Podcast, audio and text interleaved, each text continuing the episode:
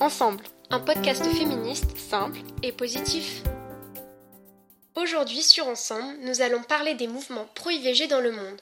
Tout d'abord, qu'est-ce que l'IVG Comment ces mouvements sont-ils nés?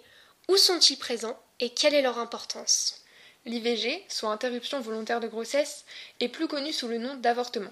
En France, nous avons obtenu sa légalisation en 1975 grâce à Simone Veil. Une décision dont l'importance se retrouve dans les statistiques, puisqu'on recense plus de 200 000 avortements chaque année.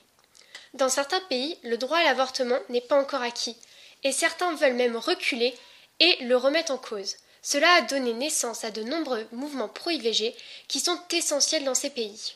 En Europe, seule Malte l'interdit encore complètement. Néanmoins, la Pologne et Chypre ne l'autorisent que dans certains cas.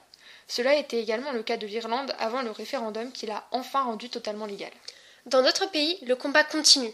En Argentine, par exemple, la mesure de légalisation a été refusée malgré de nombreuses protestations. Hommes comme femmes sont descendus dans la rue pour manifester leur mécontentement. Un acte solidaire qui n'aura malheureusement pas eu gain de cause. Le mouvement semble gagner du terrain, mais des avancées restent à faire. Les pro-IVG se battent pour donner aux femmes le droit de disposer de leur corps. Il est important de signaler que malgré l'interdiction, de nombreuses IVG se pratiquent clandestinement et mettent en danger la femme.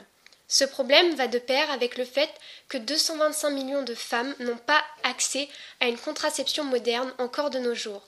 Cela ne fait qu'accentuer la demande d'IVG qui ne peut pas toujours être traitée. C'est ainsi que de nombreuses femmes qui ne sont pas forcément engagées dans la cause féministe se retrouvent à manifester et apporter leur soutien pour donner de l'importance au mouvement et obtenir la légalisation tant attendue. Rien n'est acquis, il faut continuer à se battre et à revendiquer notre droit à l'IVG. Nous vous remercions pour votre écoute et nous vous retrouvons la semaine prochaine pour un nouvel épisode d'ensemble sur les femmes super-héros et leur hypersexualisation.